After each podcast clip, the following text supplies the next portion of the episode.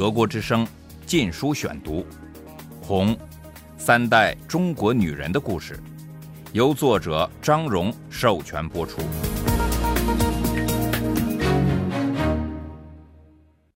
第二十三章：书读得越多越蠢。我当农民，也当赤脚医生。一九六九年六月至一九七一年。第四节。由于缺乏教育，农民的世界狭小的令人伤心。他们的谈话集中在极琐碎的日常生活小事上。一个农妇花了一上午时间抱怨他的小姑子用十把毛毛柴煮早饭，他说本来只要九把就够了。另一个则喋喋不休地用几个小时数落婆婆，说他在米饭里放了太多的番薯，米比番薯宝贵的多。我知道他们天地狭窄并不是他们的过错，但仍觉得这类聊天难以忍受。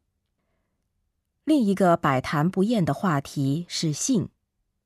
有一位来自德阳县城、双十年华的梅姑娘，落户在邻村队上。风言风语说，她与不少城市青年、农民都睡过觉。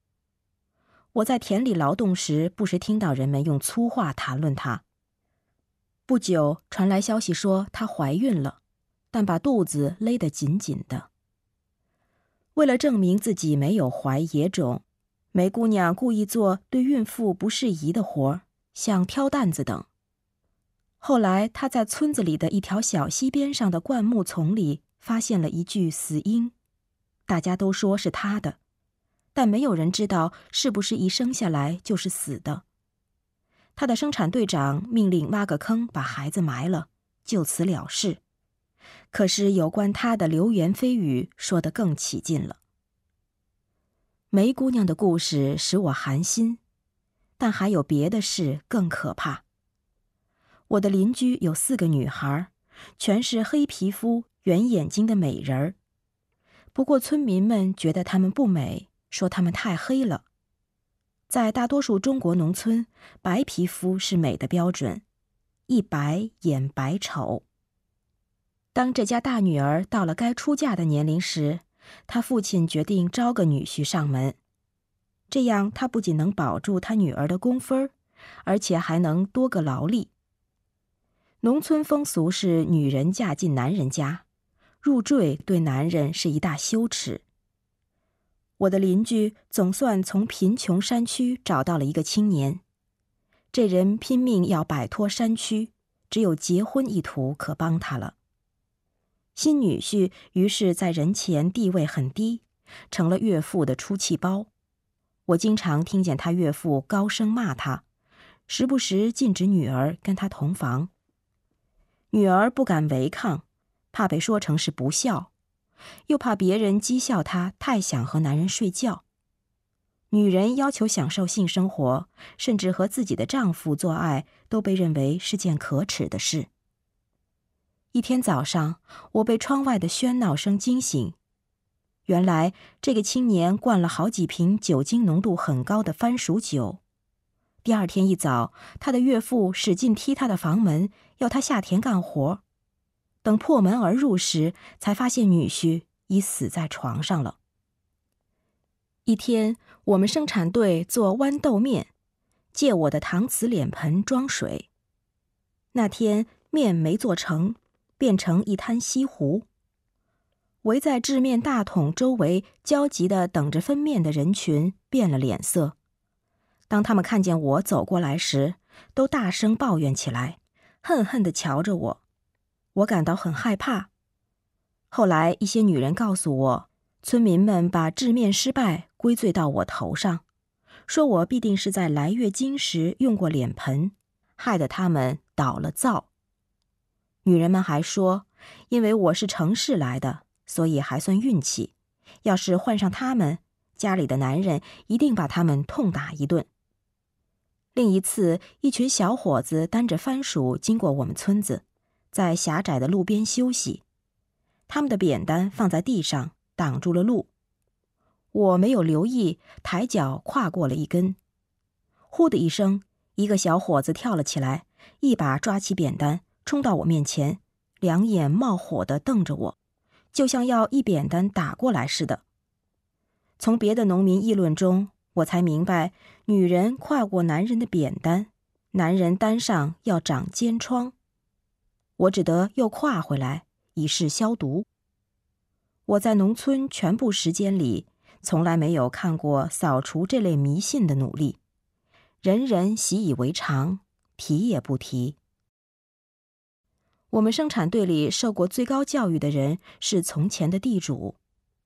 由于宣传的结果，我以为地主就是恶人，现在我才发现，我其实和这家地主最合得来。尽管一开始我有些局促不安，他们和那些深深印在我脑海中的宣传机器所铸造的形象没有任何相似之处。丈夫没有一双残忍贪婪的眼睛，妻子也不扭动屁股甜言蜜语的勾引干部。有时我们单独在一起，他会开始诉苦。张荣，他有一次说：“我知道你是个好人。”你看了这么多书，知书识礼，你来评评这个理，这事公道不公道？他讲起他怎么会弄上一顶地主帽子。德国之声《禁书选读》。一九四八年，他在成都一家餐馆当跑堂的，千辛万苦攒下点钱。那时，一些有远见的地主已意识到共产党就要到四川了，到了就会搞土改，所以他们贱价卖地。跑堂先生没有政治眼光，买了些地，还满心欢喜，以为占了便宜。他不仅很快就在土改中丧失了这些土地，而且还一下子成了阶级敌人。说到这里，他长叹一声。一失足成千古恨呐！村民们似乎对这家地主没什么仇恨，只是保持距离。但是，像所有阶级敌人一样，这家人总被分派没人愿干的活。他家的两个儿子，尽管是村子里干活最卖劲的人，却比其他男人每天少挣一个工分在我看来，他俩又聪明又能干。是远近最温文尔雅的人，看上去与众不同。在村里所有的年轻人中，我本能的跟他俩最接近。然而，尽管他们有种种美德，也没有姑娘愿意嫁给他们。他们的母亲唠唠叨叨的告诉我，说他为少数几个好不容易由媒婆引荐来的姑娘，不知花了多少钱买礼物。这些姑娘总是接下衣服和钱后就不来往了，换上别的农民会把礼物要回来，但这位地主只好自认倒霉。当母亲的常感叹道：“儿子们没有希望结上一门好亲事。”又告诉我，他们倒处之泰然，每次失望之余，总尽力使他开心，说要放弃赶集来挣工分。把失去的礼物钱挣回来。所有这些不幸都是以平淡的口气叙述的，没有多少戏剧情节，也不怎么动感情。在这乡野，甚至死亡消息也只像石头投进了水池，溅起一阵浪花后，波纹很快散成了平静的水面。就在这沉静的小村子里。在无数个万籁俱寂的深夜，我在那间潮湿的小屋中看了很多书，想了很多事。刚到德阳时，金明给了我几大箱子他在黑市上买来的书。那时他赶在家里藏书了，因为被抄家的人和抄家的人都一块儿被赶到米易干校去了。每天我一下田干活，心里就巴望能早点收工。回房看书，我也贪婪的阅读父亲收藏的还没有被烧掉的书，包括一套鲁迅全集。鲁迅是中国二三十年代最伟大的作家，因为他早在一九三六年就去世了，远在共产党掌权之前，所以他逃脱了毛泽东迫害的劫难，甚至变成了毛推崇的英雄。而鲁迅最得意的门生胡风，却被毛亲自点名为反革命分子，关押了几十年。迫害胡风是一九五五年肃反运动的导火线，我母亲就是在那次运动被隔离。鲁迅全集一直是父亲最心爱的藏书。当我还是个孩子时，他便常常给我们读鲁迅的杂文了。那时，即使有我父亲解释，我也似懂非懂。而现在，我完全被迷住了。我发现这些杂文笔锋锐利，既可以用来刻画国民党，也可以用来讽刺共产党。